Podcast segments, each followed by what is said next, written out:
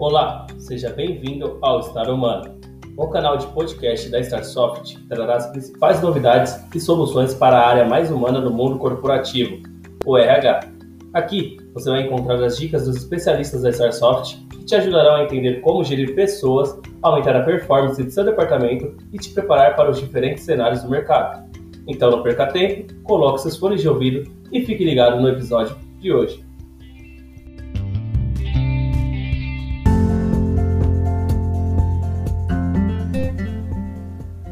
Olá, sou Carolina Espina, gerente de marketing da Starsoft, e no podcast Estar Humano de hoje vamos abordar um assunto importante para as companhias: liderança em tempos de crise.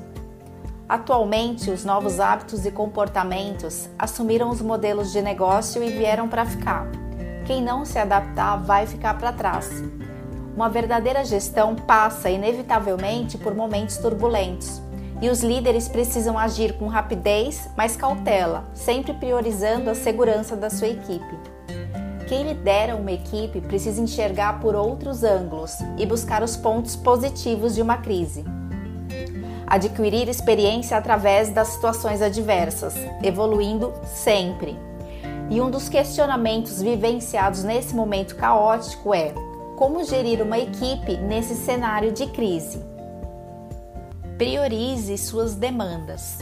Em momentos conturbados, uma dica é priorizar as demandas. Classifique os seus problemas pelo nível de complexidade para solucioná-los. Problemas simples e complicados são os que você tem clareza na relação de causa e efeito e sabe com relativa precisão qual é a ação que precisa ser tomada para solucionar esse problema. Problemas complexos são aqueles que podem ser resolvidos por uma consultoria ou alguém da sua equipe que já tenha vivenciado uma situação semelhante. Até aqui, o líder deve ter uma equipe qualificada para ajudá-lo com essas demandas. Assim, o líder pode ter o foco em problemas caóticos, onde o conhecimento de uma posição mais estratégica faz toda a diferença.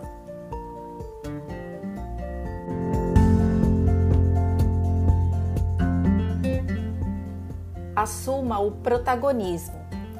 Assuma o protagonismo e se torne a referência do time, transmitindo a coerência entre o discurso e a prática, sempre prezando que suas ações sejam o espelho para as pessoas. Faça o certo, mesmo que às vezes seja uma medida impopular. Promova a meritocracia em sua equipe. Incentive a experimentação. Os acertos e também os erros devem ser aproveitados como experiência. Em cenários instáveis, também é oportuno para o líder identificar novos líderes que te ajudarão nesse momento, aqueles que também são vistos como referência pela equipe. Escute mais. Analise todo o contexto nessa crise, escutando mais. Afinal, o líder do século XXI é próximo e acessível à sua equipe. Desse modo, será possível adquirir mais dados para interpretar todas as variáveis e tomar uma decisão mais assertiva. Seja empático. Se coloque no lugar do outro. Ponto. As pessoas estão com medo.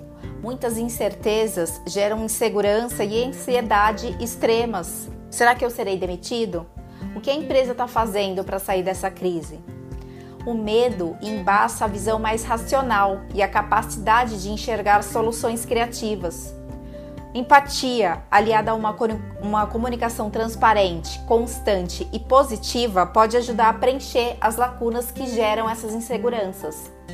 Demonstrar para a equipe com ações e pensamentos que favoreçam sempre o coletivo, para fortalecer o sentimento de união e pertencimento. Lembre-se, ninguém ganha uma guerra sozinho. Incentive a diversidade. A diversidade em uma cultura organizacional proporciona diversos benefícios. O principal é a riqueza dos pontos de vista dentro de um mesmo grupo. Equipes que são homogêneas são formadas por pessoas com formações e estilo de vida muito parecidos, o que estreita a capacidade de solução de problemas. Quando uma empresa conta com pessoas de origens, formações e perspectivas diferentes, consegue olhares distintos para uma mesma questão. E essa capacidade é essencial para o desenvolvimento da empresa. Afinal, a inovação é uma característica importante para as organizações que buscam o progresso. O cruzamento de culturas e crenças diferentes leva ao desenvolvimento também dos profissionais de maneira individual, que ao se exporem ao diferente, acabam repensando suas posições diante de várias questões e se permitindo novos pensamentos e ideias. As empresas que apostam na diversidade conseguem ainda um valor maior em seu employer branding, conseguindo chamar a atenção dos talentos mais bem preparados do mercado para os seus processos de recrutamento e seleção, montando equipes bem treinadas e de alta performance. Metas e tempo. Negocie prioridades. Saber dizer não é necessário. O tempo na crise é ainda mais precioso, não gaste energia em coisas que não tragam resultados rápidos. Incentive a equipe a identificar novas necessidades dos clientes. Defina metas incentive e ajude a sua equipe sempre a entregar o máximo, a terem prazer pela alta performance.